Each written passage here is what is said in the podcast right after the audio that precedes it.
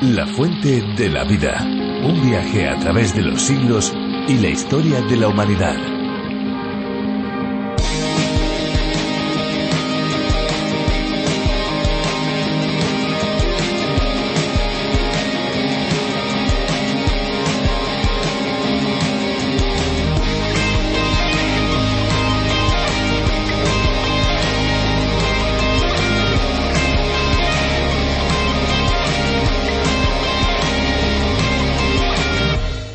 Cuando el calor aprieta, todos sentimos el deseo irrefrenable de tomarnos un refresco envasado. Sin embargo, todos sabemos que estos no son realmente la opción más saludable. Además de no conseguir saciar completamente la sed, el gas que contienen puede sentarnos francamente mal, eso sin contar la cantidad de azúcares que tienen. Desde luego no está mal tomarse uno de vez en cuando, pero es importante no abusar de su consumo. ¿Y qué tal si en lugar de recurrir a este tipo de bebidas nos decantamos por algo más casero, bebidas que hidratan y son mucho más saludables. Si al líquido más insípido pero más sano que hay le agregamos frutas, nuestra sed será saciada y nuestro organismo nos lo va a agradecer. Hola amigos, les damos la bienvenida a La Fuente de la Vida, un programa de radio y también un podcast en el que descubriremos la Biblia de una manera profunda y detallada con un énfasis práctico, capítulo a capítulo, aprendiendo aquello que Dios nos quiere enseñar. Les saluda Fernando Díaz Sarmiento. Pues le saluda también Esperanza Suárez y juntos presentamos este espacio en el que las curiosidades y la música se unen al conocimiento, al aprendizaje de la palabra de Dios a través de diferentes exposiciones bíblicas. Unas exposiciones o estudios bíblicos preparados por Virgilio Bagnoni, quien fue el encargado de la adaptación para España de La Fuente de la Vida. Más de 1.300 estudios del programa original en lengua inglesa. Exacto, La Fuente de la Vida es un espacio cuyo nombre original es a través de la Biblia del teólogo John Vernon McGee. España es uno de las decenas de países que pueden disfrutar de este programa. Puedes descubrir más sobre la Fuente de la Vida visitando lafuentedelavida.com y también la aplicación multilingüe La Fuente de la Vida. También puedes obtener los bosquejos directamente con nosotros a través del WhatsApp 601 203 265. Y a continuación tendremos el estudio sobre el libro más vendido de todos los tiempos, la Biblia. Pero antes tendremos un tiempo musical. Nos vamos con una canción.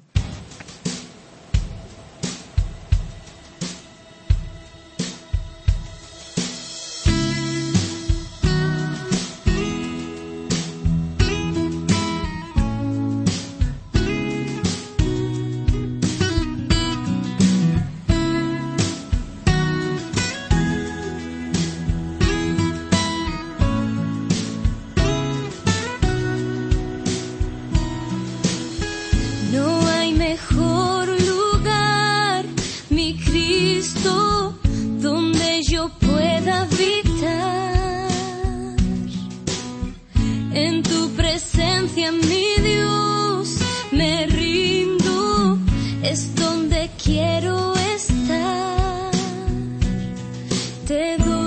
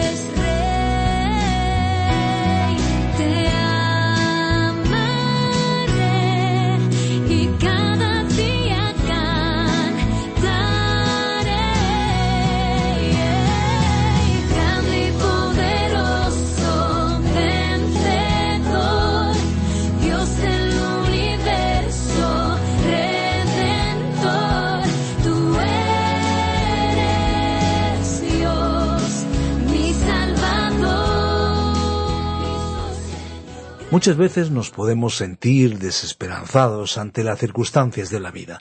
El estrés del día a día, los problemas familiares y los desacuerdos con los amigos, las polémicas en el trabajo, todo ello son situaciones que contribuyen a una perspectiva un tanto complicada. Pues la Biblia nos ofrece, podríamos decir, como una especie de gafas limpias que nos permiten mirar a lo que está por venir sin la presencia de esa oscuridad, esas nubes que surgen en los días malos que todos atravesamos. El futuro pertenece a Dios y en su palabra hay promesas que nos llenan de esperanza. Nos vamos a ir, amigos, al capítulo 8 del libro de Zacarías para estudiar más sobre unas promesas hechas por Dios. Por cierto, nos gustaría saber cuál es su promesa favorita de la Biblia y pueden comentárnoslo al WhatsApp 601-203-265 con el prefijo más 34 desde fuera de España 601-203-265. También pueden seguirnos en lafuentedelavida.com y en la aplicación multilingüe La Fuente de la Vida. Escuchamos ya la reflexión de hoy. Nosotros después volvemos. La Fuente de la Vida. Zacarías capítulo 8, versículos 4 al 19. Continuamos hoy, amigo oyente, nuestro recorrido a través del libro del profeta Zacarías.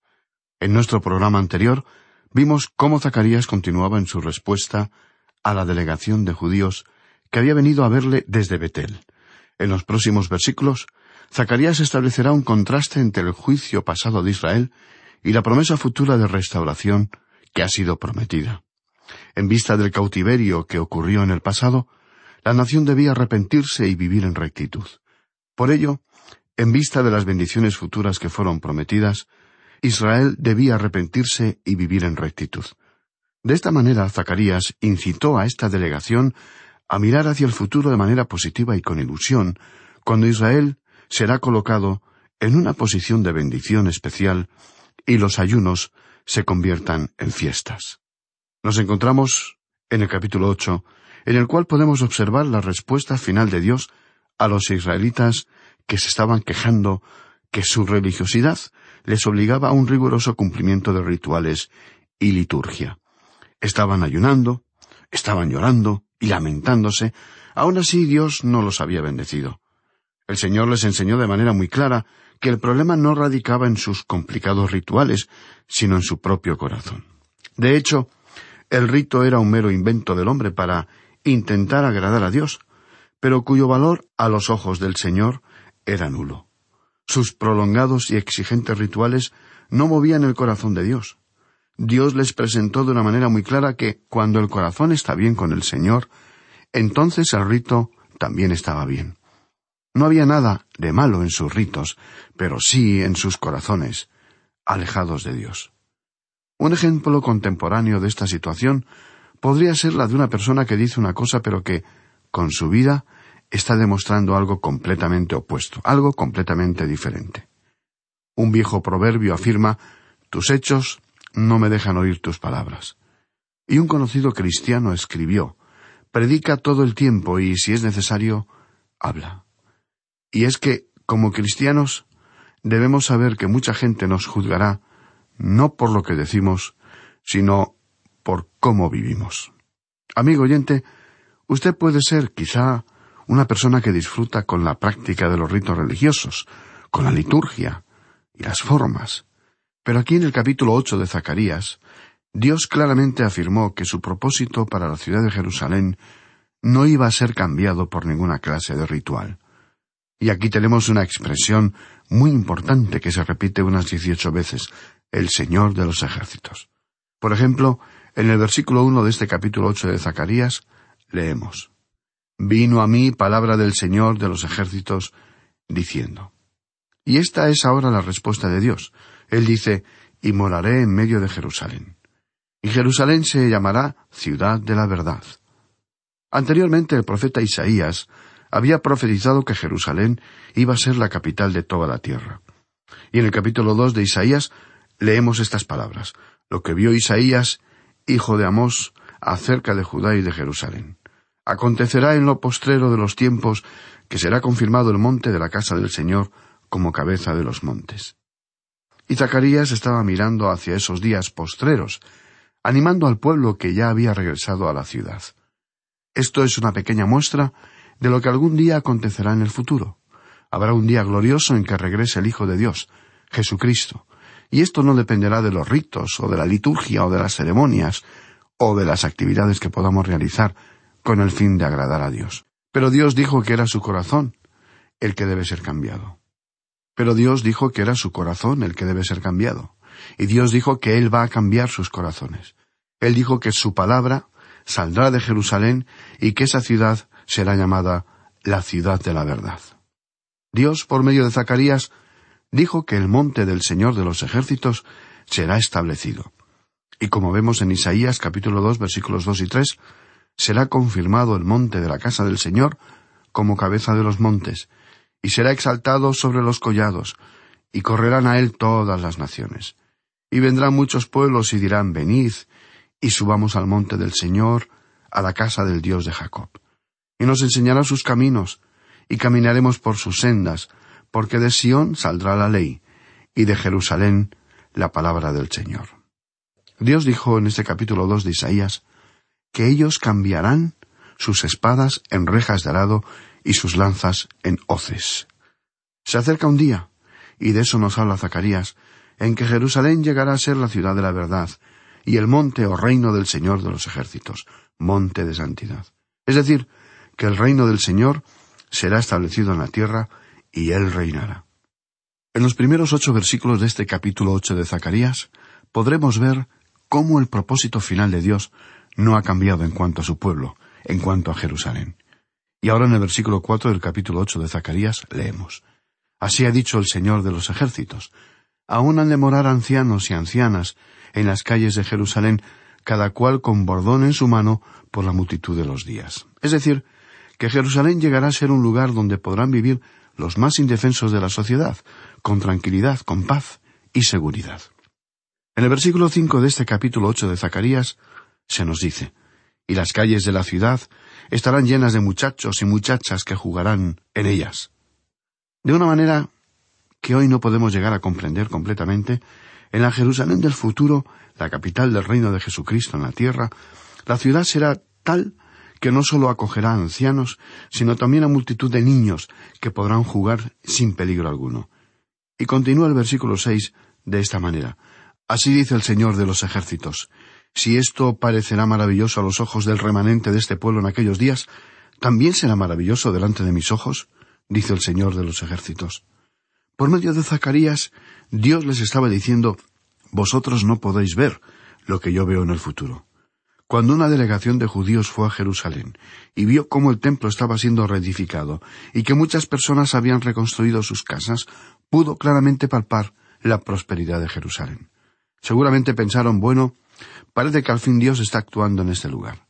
Pero en la mente de Dios había asuntos mucho más importantes que esta ciudad. Es como si Dios les hubiera dicho, si pensáis que esto es todo lo que voy a hacer con mi ciudad, estáis muy equivocados. Todo esto no es nada comparado con lo que haré en el futuro. Y notemos, otra vez, que aquí se vuelve a repetir esta expresión del Señor de los ejércitos.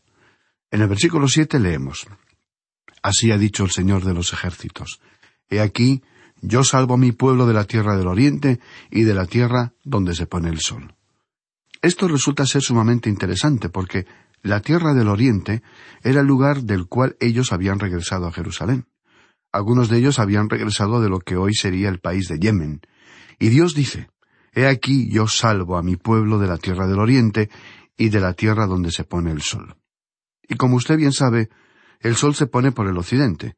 Por ello el Señor afirma que salvará a su pueblo esté donde esté, tanto en oriente como en occidente.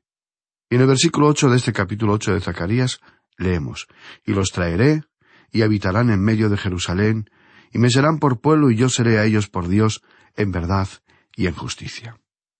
Estas palabras aseguran una futura reagrupación del pueblo judío a escala mundial en Jerusalén, en la segunda venida de Cristo a la tierra. El regreso desde Babilonia no podía ser el cumplimiento de esta profecía porque la nación de Israel no fue esparcida hacia el oriente, que es donde se pone el sol, hasta la diáspora iniciada por los romanos en el primer siglo de nuestra era.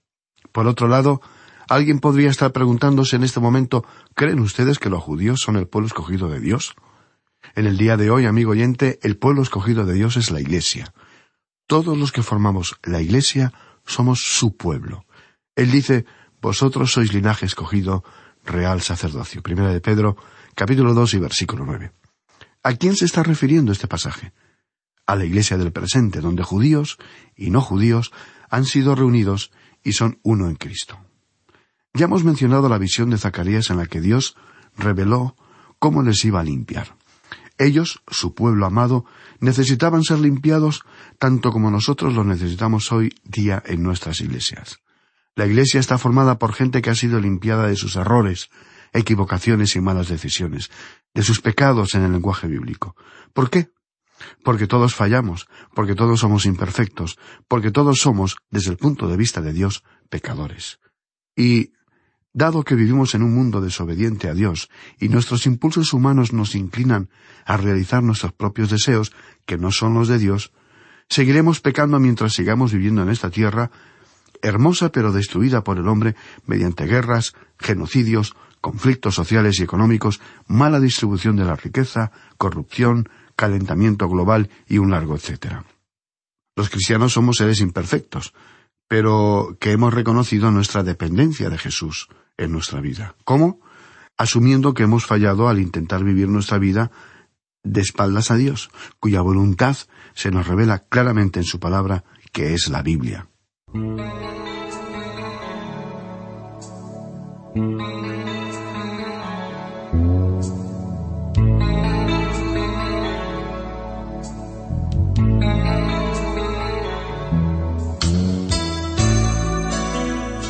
Y Dios dijo en este versículo, y me serán por pueblo. ¿Pero cuándo?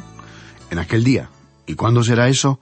Cuando ellos regresen, en el futuro, a la ciudad de Jerusalén. Y Dios añade, y yo seré a ellos por Dios, en verdad y en justicia. ¿Por qué está Dios diciendo esto?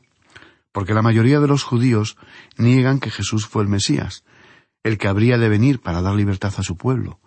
Ellos esperaban un Mesías guerrero y se encontraron, en cambio, con un maestro que predicaba sobre el reino de Dios, sobre amar a los enemigos, sobre dar al César lo que es del César y a Dios lo que es de Dios, que era amigo de pecadores, que sanaba leprosos y hablaba con prostitutas. Se encontraron no con su ideal de Mesías guerrero, sino con un líder que denunciaba la hipocresía de una sociedad que vivía alejada de Dios, pero que en cambio no cesaba de realizar ritos y sacrificios en los altares. Por eso, estimado oyente, hasta el día de hoy, muchos judíos solo reconocen en Jesús a un maestro, pero en ningún caso al Hijo de Dios, y siguen esperando la venida de su Mesías guerrero, que les liberte de sus enemigos y les posicione en un lugar de privilegio ante todas las naciones. Pero Dios dijo, Me serán por pueblo y yo seré a ellos por Dios en verdad y en justicia. Zacarías al igual que el profeta Jeremías y posteriormente por el apóstol Pablo, se estaba refiriendo aquí a una futura conversión nacional de Israel. Continuamos en el versículo nueve. Así ha dicho el Señor de los ejércitos, esfuércense vuestras manos, los que oís en estos días estas palabras de la boca de los profetas, desde el día que se echó el cimiento a la casa del Señor de los ejércitos, para edificar el templo. Aquí se está refiriendo a Ageo, Zacarías y posiblemente a otros profetas de los cuales no tenemos sus escritos.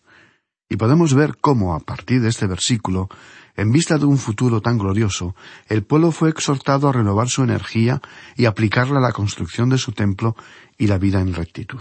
Y ahora ellos están animando a aquellos que no vinieron a ayudar en la construcción del templo.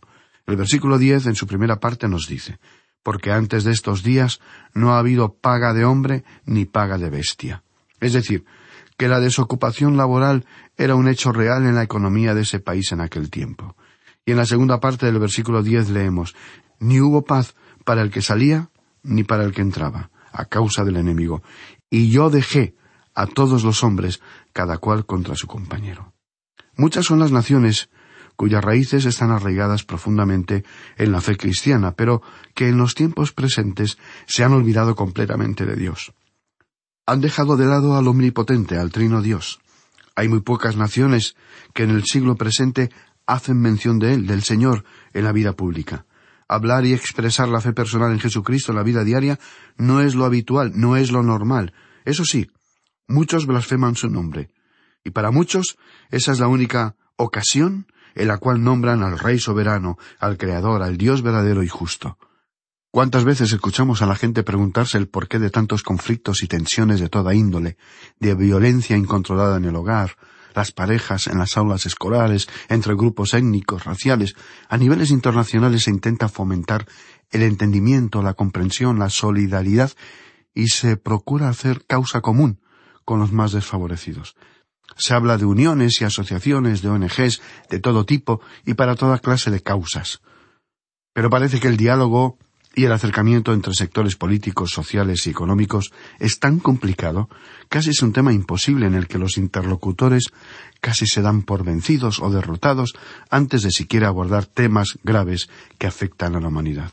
¿Y sabe por qué, estimado amigo oyente, hay tantas carencias en nuestro planeta, tantos problemas sin soluciones aparentemente? Es porque hemos dejado a Dios de lado. Parece una respuesta algo simplista, pero esta es la raíz de todos nuestros males. Y la respuesta a esta situación es que el ser humano, los líderes de las naciones, todos necesitamos regresar a Dios, tomar a Dios en serio y darle su justo lugar y su sitio. Notemos ahora lo que dice aquí el versículo once de este capítulo ocho de Zacarías. Mas ahora no lo haré con el remanente de este pueblo como en aquellos días pasados, dice el Señor de los ejércitos. Dios dijo que Él no los iba a bendecir por la situación de pobreza espiritual y rebeldía en la que su pueblo se encontraba. Pero luego dijo en el versículo doce, porque habrá simiente de paz, la vid dará su fruto, y dará su producto la tierra, y los cielos darán su rocío, y haré que el remanente de este pueblo posea todo esto. Y Dios trajo prosperidad a esta tierra por un cierto periodo de tiempo, y creemos que el gran juicio cayó sobre el pueblo de Israel cuando rechazaron al Mesías.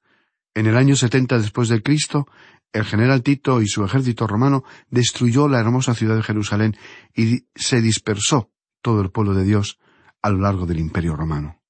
Y a partir de ese tiempo histórico, ellos, el pueblo escogido, el amado por Dios, nunca han regresado completamente a la tierra prometida, según la palabra de Dios. Ahora, en el versículo trece dice, Y sucederá que como fuisteis maldición entre las naciones, oh casa de Judá y casa de Israel, así os salvaré y seréis bendición. No temáis, mas esfuércense vuestras manos. Podemos reconocer que esta triste situación existe actualmente. Es una situación muy trágica. El pueblo judío ha sufrido tanto a lo largo de los siglos que podríamos decir que ellos han llegado a ser como una maldición entre las naciones. De vez en cuando se pueden leer noticias acerca del creciente antisemitismo que periódicamente crece contra ellos en muchas partes del mundo. Pero también Dios dijo, cuando yo los salve a ellos, y los haga regresar a su tierra, van a ser una bendición para el mundo. Estimado amigo oyente, creemos que esa nación llegará a ser los sacerdotes para las naciones gentiles de la tierra. Eso ocurrirá en el milenio. Ahora, en el versículo catorce dice, porque así ha dicho el Señor de los ejércitos, como pensé haceros mal cuando vuestros padres me provocaron a ira, dice el Señor de los ejércitos, y no me arrepentí. Dios manifestó que Él no se arrepintió de haberles castigado. Pero continuemos con el versículo quince. Así al contrario he pensado hacer a Jerusalén y a la casa de Judá en estos días. No temáis. Dios prometió que los iba a bendecir. Y los bendeciré, dijo él. Dios no habla nunca en vano, sino con un propósito. Él deseó darles esperanzas. Y en el versículo 16 enumeró todas las cosas que debían hacer. La primera parte del versículo 16 dice, estas son las cosas que habéis de hacer. Hablad verdad cada cual con su prójimo. Regresemos por un momento a los diez mandamientos. Como ya hemos mencionado anteriormente, hay muchos expositores bíblicos que opinan que Dios les estaba dando o recordando los diez mandamientos otra vez. Eso lo vimos en el capítulo siete, y aquí se nos presenta el mismo tema otra vez. En los versículos dieciséis y diecisiete leemos Estas son las cosas que habéis de hacer. Hablad verdad cada cual con su prójimo. Juzgad según la verdad y lo conducente a la paz en vuestras puertas. Y ninguno de vosotros piense mal en su corazón contra su prójimo, ni améis el juramento falso, porque todas estas son cosas que aborrezco, dice el Señor. O sea, no codicien lo que tenga su prójimo. no mientan, no roben, no cometan adulterio. Y el versículo 17 dice, Y ninguno de vosotros piense mal en su corazón contra su prójimo, ni améis el juramento falso, porque todas estas cosas las aborrezco, dice el Señor. Los diez mandamientos, amigo oyente, muestran algunas de las cosas que Dios aborrece profundamente. Estas leyes son presentadas para mostrarnos aquello que Dios detesta y que están presente en nuestra vida. Y en el versículo 18 dijo el profeta Zacarías, vino a mí palabra del Señor de los ejércitos, diciendo. Y aquí tenemos otra vez esta expresión de el Señor de los ejércitos. Mucha repetición, es cierto, pero es que Dios quiso que supieran exactamente quién era el que estaba pronunciando esas palabras. No eran palabras del profeta Zacarías. Él era solo el mensajero, pero nunca el autor. Luego en el versículo 19 leemos, Así ha dicho el Señor de los ejércitos, el ayuno del cuarto mes, el ayuno del quinto, el ayuno del séptimo, el ayuno del décimo, se convertirán para la casa de Judá en gozo y alegría y en festivas solemnidades. Amad, pues, la verdad y la paz. Dios dijo que nunca les había dado ayuno, sino fiestas. Él les dio siete días de fiesta. Dios les estaba diciendo, yo no quiero que vengan a mí con caras tristes y con una expresión piadosa en el rostro.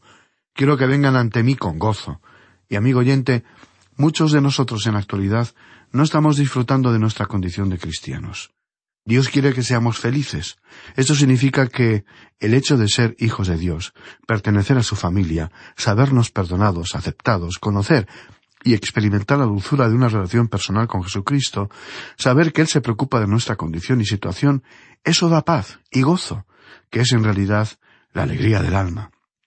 Pero lamentablemente, muchos cristianos ni conocen a Cristo, ni al Padre, ni jamás han leído su palabra, el testamento que nos ha dejado como un legado, para conocer sus pensamientos y sus deseos para con los hombres, con cada uno de nosotros.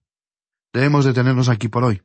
Deseamos que la luz de la palabra de Dios penetre en su alma y que se despierte en cada uno de nuestros oyentes una sed insaciable por conocer a aquel que nos amó hasta la muerte.